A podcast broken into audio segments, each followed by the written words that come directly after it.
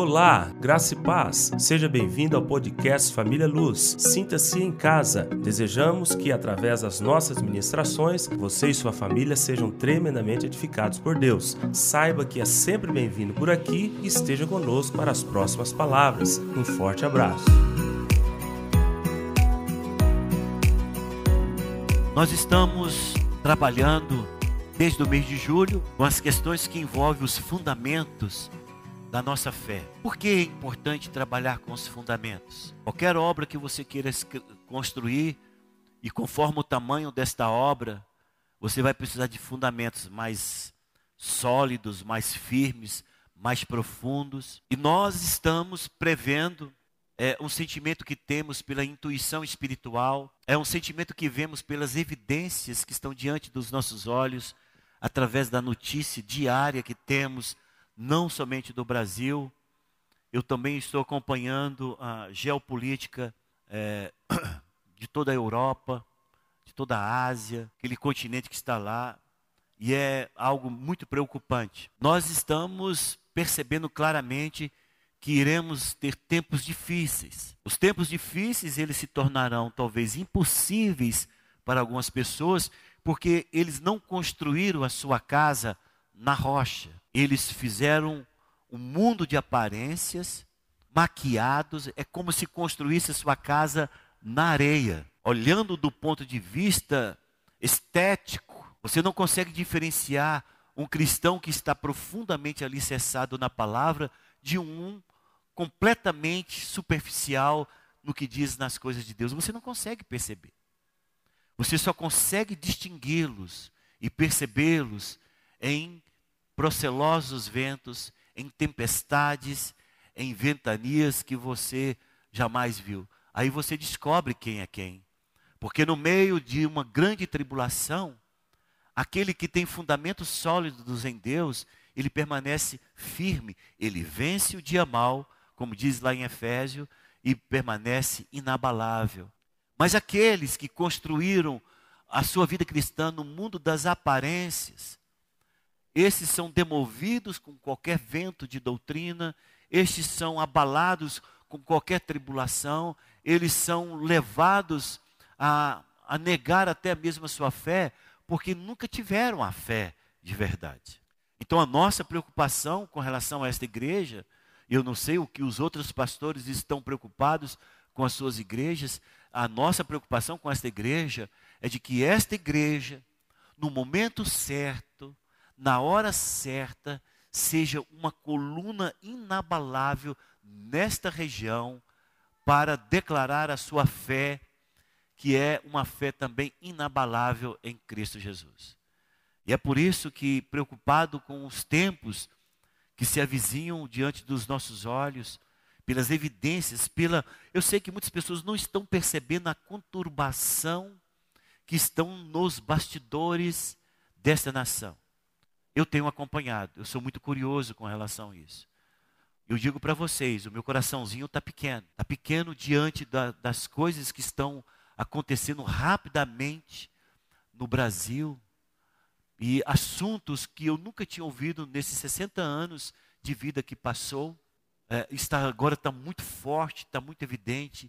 E uma das palavras em voga que está aí, tanto da parte de um polo, não quero falar nem direita esquerda, tanto de um polo quanto de outro, porque o Brasil está muito polarizado, é de ruptura. Os nossos jovens, as pessoas mais empolgadas, eles não sabem o peso disso. Os nossos jovens, pessoas mais emocionadas, mais aventureiras, não sabem o que significa uma ruptura institucional. Mas isso é sério, é grave não prejudica um grupo pequeno de pessoas, prejudica uma nação. E nós precisamos de entender que nós somos cidadãos dos céus, que estamos provisoriamente nesta terra e que precisamos saber exercer a nossa cidadania sem com isso contaminar a nossa relação com Deus e com tudo aquilo que nós temos confessado no decurso desses últimos anos. Então nós temos trabalhado. Eu sei que para algumas pessoas parece ser repetitivo o que nós estamos falando. É preocupação, meu irmão. É preocupação com você. é preocupação com a sua fé, é preocupação com aquilo que pode acontecer, não queremos que aconteça, mas se acontecer, você esteja firme e que vença a tribulação e os dias maus e permaneçam inabaláveis. Então temos trabalhado desde julho, falando das, das estações é, que se assemelham com as estações do ano na nossa vida espiritual. Falamos a respeito daquilo que significa deserto, vida de cruz, a maneira como devemos comportar, como devemos responder. E dentro desse programa de formação, não somente intelectual, mas de transformação espiritual, nós iremos hoje falar sobre qualidades de um cristão normal. Você fala, vai chover no molhado. Não, meu irmão. O que nós estamos vivendo hoje é muitos cristãos, inclusive alguns desta igreja, vivendo uma vida anormal. Você vai cobrar algo que é normal dele, ele se sente ofendido. Por quê? Porque a sua normalidade, do ponto de vista dele, é ele construiu um Deus para ele. Você vai falar para ele alguma coisa e falar: O meu Deus não me cobra isso, pastor. O meu Deus não exige, exige isso de mim, pastor. O meu Deus não é isso que o senhor está falando, pastor. Você escuta isso? Que Deus é esse que ele edificou para ele, que não condiz com aquilo que a palavra diz? Que Deus é esse? Então nós temos uma quantidade imensa de cristãos que formaram um ídolo. Em vez deles obedecerem à palavra do Deus que eles dizem servir, que está na Bíblia, eles pegaram este livro e relativizaram ele e construíram para eles um ídolo chamado o Deus deles. Ele deu o nome de Jesus para o Deus dele, mas não é o Jesus da Bíblia. E ele pensa que aquele aquela conduta, a maneira como ele crê, a maneira como ele vê a igreja, a maneira como ele expressa a sua vida lá fora, seu estilo de vida, suas, a sua conduta, a, a maneira como ele expressa, ele acha que aquilo ali é o normal de uma vida cristã. E quando você começa a confrontá-lo com as realidades que não condiz com a palavra de Deus, ele te afronta, ele te questiona. E ele diz que esse Deus que eu estou falando para ele não é o Deus dele. É bem verdade. Ele construiu um Deus para ele. Então é importante nós compreendermos que o que nós estamos fazendo aqui não é apresentando à igreja fundamentos de uma filosofia de vida cristã. Nós não estamos fazendo isso. Nós estamos apresentando para os irmãos os fundamentos de uma vida cristã normal. Estamos apresentando aos irmãos os fundamentos de algo que vai dar a você a condição de viver uma vida vitoriosa, mesmo em meio à tribulação. Então iremos falar sobre as qualidades de um cristão normal. Começando com este texto do Evangelho de Mateus, capítulo 25. Vamos ler os versículos 14 e 15 e vamos pular para o versículo 24 e 26, porque é um texto muito conhecido e ele se torna muito longo se nós formos lê-lo completamente. Capítulo 25 de Mateus, versículo 14 diz: Pois será como o homem que, ausentando-se do país, chamou os seus servos e lhes confiou os seus bens. A um deu cinco talentos, a outro dois, e a outro um, a cada um segundo a sua própria capacidade. Que ganhou cinco, ele tinha capacidade para trabalhar com cinco. Que ganhou dois, ele tinha capacidade para trabalhar com dois. E o que ganhou um, a capacidade dele só tinha condições de trabalhar com um. Versículo 24. Chegando por fim, o que recebera um talento, disse: Senhor, sabendo que és homem severo, que ceifas onde não semeaste, e ajuntas onde não espalhaste. Receoso, escondi na terra o teu talento. Aqui tens o que é teu. Respondeu-lhe, porém, o Senhor: servo mau e negligente. Sabias que eu ceifo onde não semeei e ajunto onde não espalhei? É uma pergunta. Você sabia? Como? Como é que você sabia disso? E o Senhor dá então uma designação, uma. O Senhor mostra para ele o que ele é aos olhos desse Senhor. Ele é mau e negligente. A primeira coisa que eu quero falar para nós a respeito da qualidade de um cristão normal é ser diligente. Esse era negligente. Nós precisamos de compreender que a característica que fundamenta a vida cristã normal é a primeira coisa que é importante é ser diligente. Pastor, o que é ser diligente? É ser zeloso. O que é ser zeloso? É fazer alguma coisa que lhe foi dado com cuidado, dando a devida atenção.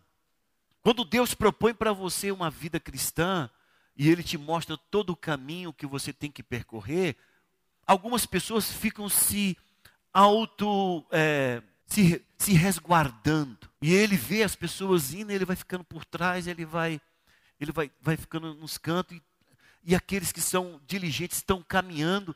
Ele está vendo que está estreitando lá, ele está vendo, e, aí ele começa então a deixar as pessoas irem, e ele fica por trás, e fica como aquele astuto observador, ele fica como aquele que atende, é, fica falando: Eu não sou bobo, eu não vou nesta. A proposta foi dada, o caminho foi delineado, o exemplo foi dado que foi Jesus. Ele avisa das consequências de escolhê-lo como Senhor e Salvador. Ele fala sobre tudo isso e a pessoa aparentemente aceitou todas as condições de andar como um discípulo de Jesus nessa estrada que não se bifurca. É uma estrada reta, não tem atalhos, não tem linhas vicinais, não tem estradas que cortam, não, é uma linha reta e ele requer deste que se propôs a caminhar neste caminho diligência, zelo, cuidado, atenção. Ele chama esse homem de mal porque ele julga o seu Senhor por aquilo que ele é. O Senhor perquestiona ele: como é que você sabe disso? Como é que você sabe que eu não planto, que eu colho onde eu não planto e ajunto onde eu não espalhei? Como que você sabe? Quem te falou? Com qual informação você me traz esse conceito a respeito de mim? Porque, irmãos, o nosso julgamento fala muito mais de quem nós somos do que quem a pessoa julgada é. Isso aí é regra de, básica. O julgamento fala muito mais do quem eu sou do que a pessoa julgada é. E a pessoa fala, ah, aquele ali é assim, ele está julgando porque naquela situação ele agiria do jeito que ele está falando. Então ele era mal. O Senhor falou: Você é mal. O seu pensamento é mal. A sua conduta é mal. A maneira como você se conduz na vida é mal. A maneira como você enganou a todos de como se estivesse trabalhando é mal. Porque o de cinco saiu para lá botar mesmo. O que ganhou dois talentos foi lá para lá botar mesmo. E agora, diga-se de passagem. Importante vocês entenderem que isto é uma parábola. Aqui não está se falando de dinheiro. Aqui se está se falando daquilo que Deus confiou em suas mãos. Não está falando de dinheiro. É claro que a parábola ela precisava dimensionar as coisas. Ela, ela teve que fazer uma equação de maneira que você compreendesse. Primeira coisa, não vai se confiar nada na vida do elder, da parte de Deus, não é minha não que o Senhor não vê que o Helder tem a capacidade para fazer. O Senhor não vai pedir para o Helder fazer uma cirurgia do, do retirada de uma vesícula qualquer. Porque o Helder, ele não foi capacitado para isso. O Senhor jamais vai requerer isso de você, Helder. Porque o que Deus vai requerer de você é segundo a capacidade que Ele te deu, que Ele mesmo te deu. Ele te dá a capacidade e te dá a tarefa para fazer. Então não é de dinheiro que está se falando. Aqui está se falando da resposta que nós damos ao reino de Deus. Diligência. Mas tem pessoas que são más, são más nas interpretações, são más nas, nos conceitos, são más no, no, no, na maneira como vê a vida, para eles, o mundo está conspirando contra eles. Eles são as vítimas da circunstância e da situação. Você não sabe o que eu sofri naquela igreja, né? Que as pessoas falam assim. Então, uma das qualidades primordiais que eu gostaria de trabalhar é essa: ser diligente. Você é diligente. Você é aquele que persevera. Você é aquele que, quando se confia algo em suas mãos, você vai até o fim. Eu fico impressionado de pessoas que chegam para mim e falam: Olha, pastor, eu estou entregando a minha liderança. Eu fico com vontade de falar o que realmente deveria ser dito. De falar para essa pessoa: Eu não sou Deus para você entregar a sua liderança. Não foi eu que te dei liderança. Foi Deus que te deu a liderança. Ah, pastor, eu quero entregar a minha liderança. Você está me entregando um objeto formal e concreto daquilo que espiritualmente você recebeu de Deus e não está respondendo de maneira diligente. Talvez ficou difícil, mas é essa a maneira como eu tenho como interpretar. Deus te dá um dom espiritual, te capacita, e você tem que expressar isso, João Guilherme, de uma forma prática no corpo de Deus no corpo de Cristo. Então, nessa circunstância, aparecemos nós, na sua vida, para te dizer para você: você pode praticar o que Deus te deu. Nessa circunstância aqui. Você aceita? Você fala aceito. Então, em última análise, eu não te entreguei liderança. Eu te entreguei aquilo que efetiva a tua liderança. Eu estou falando aqui para o João Guilherme, porque desde quando o João Guilherme ainda batia nas minhas pernas e era desse tamanho aqui, Estou exagerando. Ele falava para mim, pastor, eu vou ser líder nessa igreja. Não fui eu que falei para ele, você vai ser líder. Eu vou ser líder nessa igreja. Eu quero trabalhar nessa igreja, eu vou ser bênção nessa igreja. O que nós fizemos? Proporcionamos a ele aquilo que Deus colocou no coração dele. Olha, Deus te deu a liderança, o dom da liderança. Deus te deu esse dom. Agora, para que você possa evidenciar, temos essas questões práticas aqui para você. O que, que você acha? Ele foi pegando tudo. Então, quando a pessoa chega para mim e fala, estou te entregando a minha liderança, eu fico. É difícil explicar, porque é, talvez até envolva um pouco de filosofia nisso. Né? Como que ele vai me entregar algo que eu não dei? Eu não dei liderança para ninguém. O que eu dei foi o trabalho para que ele efetivamente exercesse essa liderança que Deus colocou, jogou na mão, derramou individualmente. O apóstolo, se não me deu pastorado. Ele me deu condições de exercer o meu pastorado, porque eu fui chamado por Deus. Eu não falei para o Daniel, Daniel, você tem um timbre, você tem o, jeito, você tem a fala de ser pastor. Não fiz isso com o Daniel. Quem deu um ministério pastoral para o Daniel foi Deus. Ele vai ser pastor aonde colocar ele. Colocar no meio da tribo, ele vai aprender a língua, sei lá, vai, vai linguagem de sinais, se for preciso. Mas ele vai exercer o ministério dele. Por quê? Porque não foi eu que dei o pastorado para ele. Eu só dei a ele a condição dele exercer aquilo que Deus deu a ele. Então é difícil, queridos. Eu, eu não vou discutir com a pessoa, eu não vou bater boca, eu não vou. Por quê? Porque a gente vê que não está organizado no seu espírito o entendimento do que significa diligência, perseverança, zelo, cuidado com aquilo que Deus colocou. 1 Coríntios capítulo 4, versículo 1 e 2. 1 Coríntios capítulo 4, versículos 1 e 2. Diz assim: Assim, pois, importa que os homens nos considerem como ministros de Cristo e despenseiros dos mistérios de Deus. Ora, além disso, o que se requer dos despenseiros é que cada um deles seja encontrado fiel. Mais uma vez, Paulo não está te falando de uma dispensa igual a nossa casa lá, não. Que você chega lá, olha, quem você quer, amor? Pega esse saquinho de feijão que está aí em cima. Aí você vai lá e pega o saco de feijão. Não, não é essa dispensa que Paulo está falando. O Paulo, Paulo está falando é de como se nós tivéssemos ao nosso encargo distribuir os dons de Deus, as bênçãos de Deus, os mistérios de Deus, a palavra de Deus. É, Paulo está falando, olha, o, o, Antônio, você é um evangelista. Deus falou, não falou eu não. Estou só fazendo a suposição, tá? Para você não sentir que você está sendo é, colocado agora. Você é um evangelista. Eu te dou o dom. E aí você então tem que fazer o quê? Evangelizar. Você se torna um dispenseiro da palavra que salva. Olha, o, o, Robson, você tem o dom de trabalhar com mídias. Ah, glória a Deus, mídias, mídias, mídias. Não é para você falando mídias né, como se fosse algo espiritual. Você se tornar dispenseiro do reino de Deus, usando o talento que Deus te deu. Você se torna, se você segura, se você amarra, se você esconde, porque já teve caso nesse, nessa igreja assim, a pessoa tinha capacidade, não vou falar em qual função, tá? Ela tinha capacidade, tinha um talento, tinha tudo, mas ela falava, não vou, sabe por quê, pastor? É porque a igreja não paga. Realmente, irmão ou irmã, estou falando que é homem ou que é mulher, a igreja realmente não paga, porque isso aí é algo que você tem que fazer voluntariamente para o reino de Deus. Ah, então não faço, pastor. Então eu não faço, então eu não vou dar o meu talento. Como?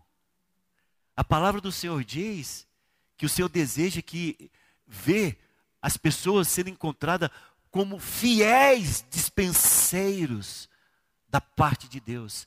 Fidelidade.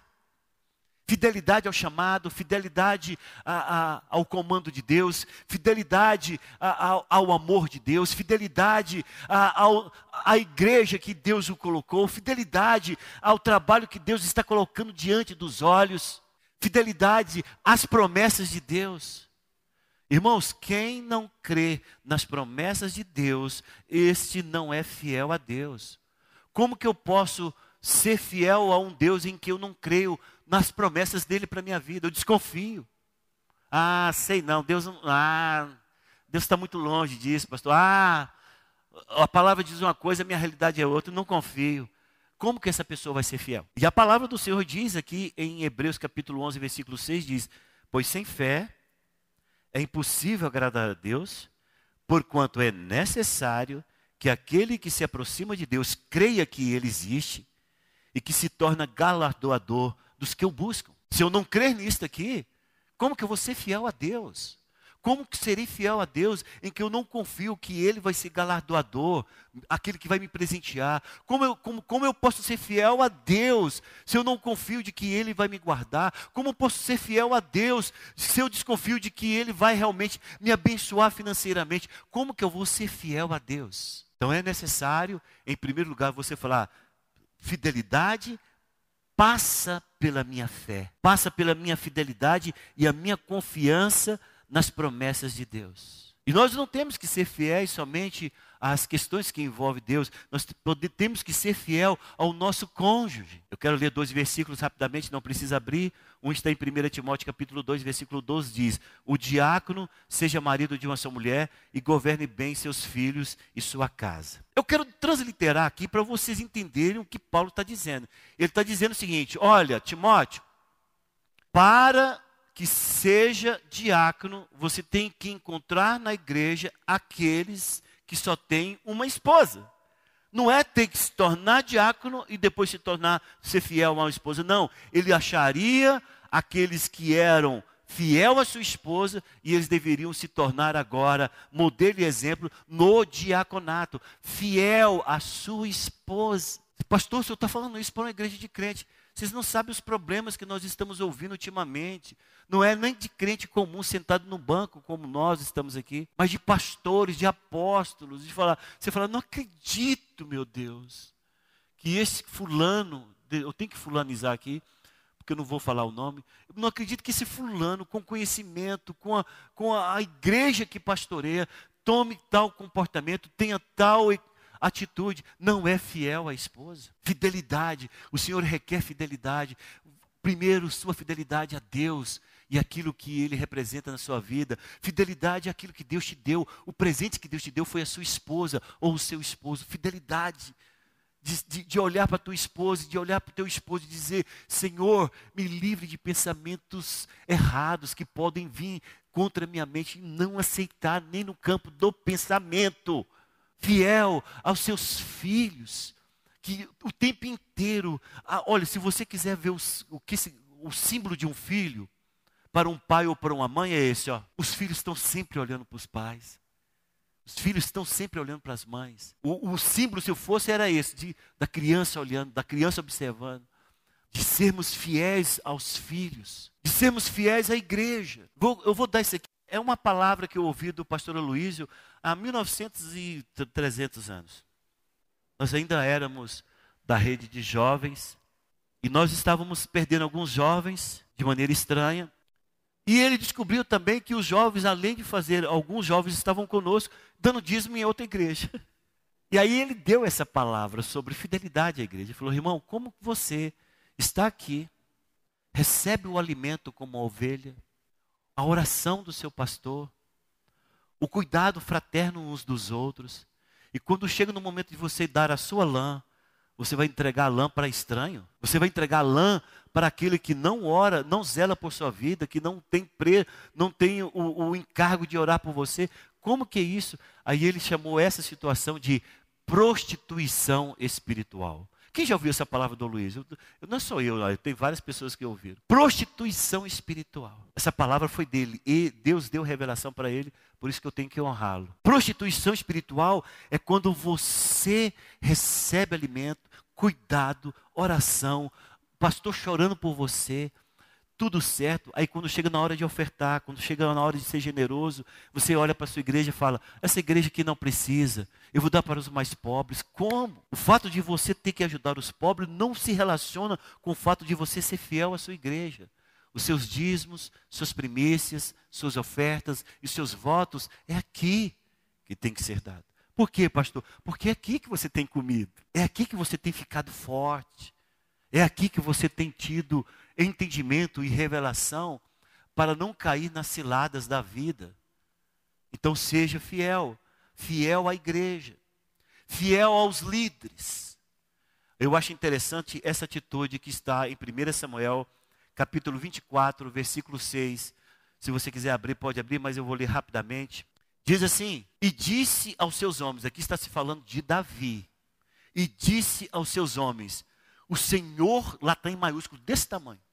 O Senhor me guarde de que eu faça tal coisa ao meu Senhor, minúsculo.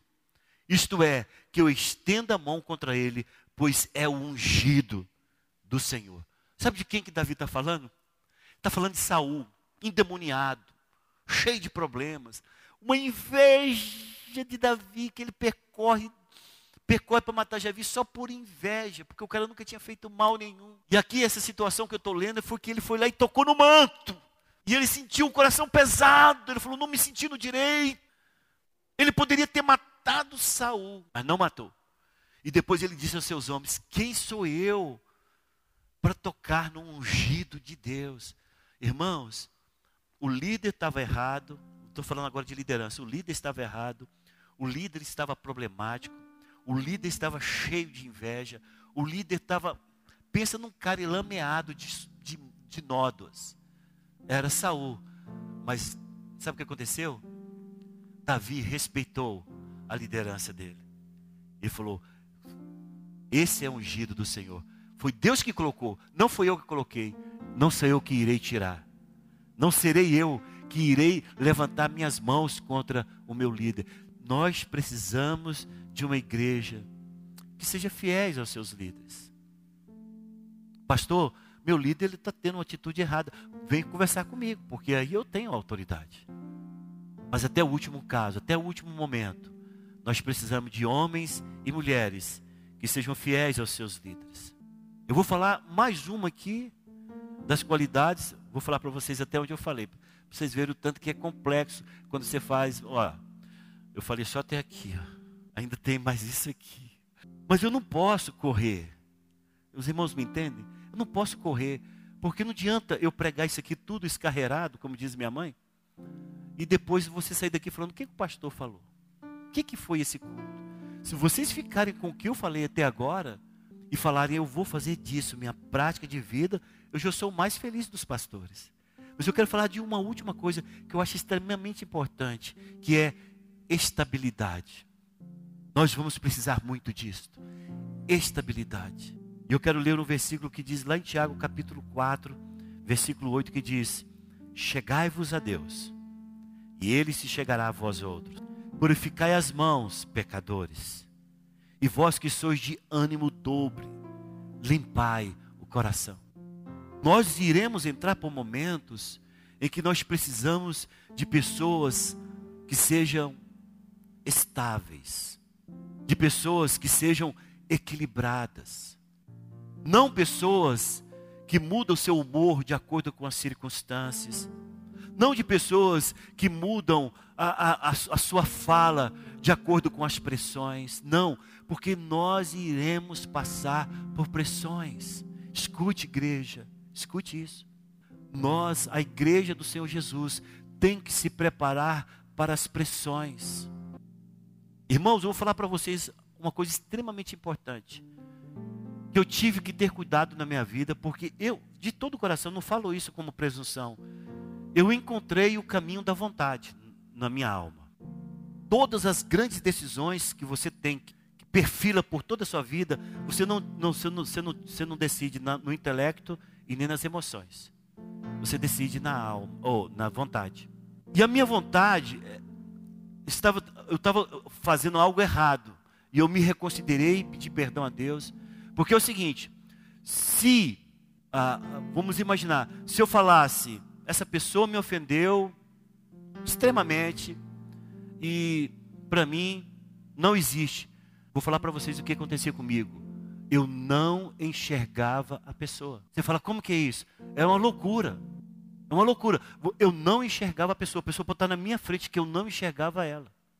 E aí aconteceu uma ou duas vezes que a, a pessoa do lado falou, pastor, você ouviu fulano? Eu falei, não vi, cadê? Disse, não, não pode ser. Ele estava de frente com o Senhor. Eu falei, pelo amor de Deus. E tive que correr atrás, pedir perdão, mais uma vez. Para não ter nenhum problema posterior. Por que eu estou falando isso? Porque muitos cristãos não acha o caminho da vontade para coisas boas. Não acha o caminho da vontade para coisas boas. Só acha o caminho da vontade para coisas ruins. E essas pessoas conseguem, pelo caminho da vontade, matar pessoas literalmente na sua mente e no seu coração. Existe um livro muito perigoso de ler, mas eu vou falar dele porque senão não, não, vocês não vão entender o que estou dizendo, que é chamado Vida Latente da Alma, de Otmani. Eu não aconselho nenhum novo convertido a ler. Por quê? Porque ali ele mostra o que eu estou falando para vocês. Tem crente que acha o caminho da vontade não para coisas boas, só para coisas ruins. E a estabilidade na vida de um cristão vai impedir de nós matarmos pessoas na nossa mente e no nosso coração. Sabe por quê? Porque nós seremos centrados.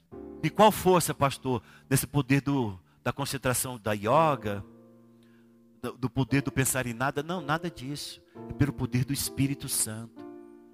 É o Espírito Santo que vai dar àquele que quer e que deseja a estabilidade que ele precisa para viver.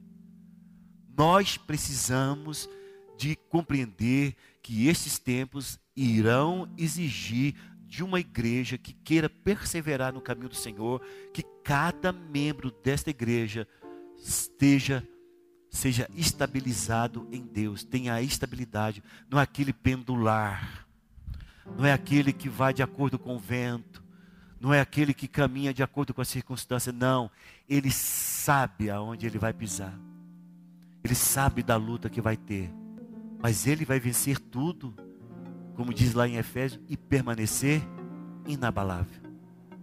É isso que o Senhor precisa nesses últimos dias para nós como igreja. Amém?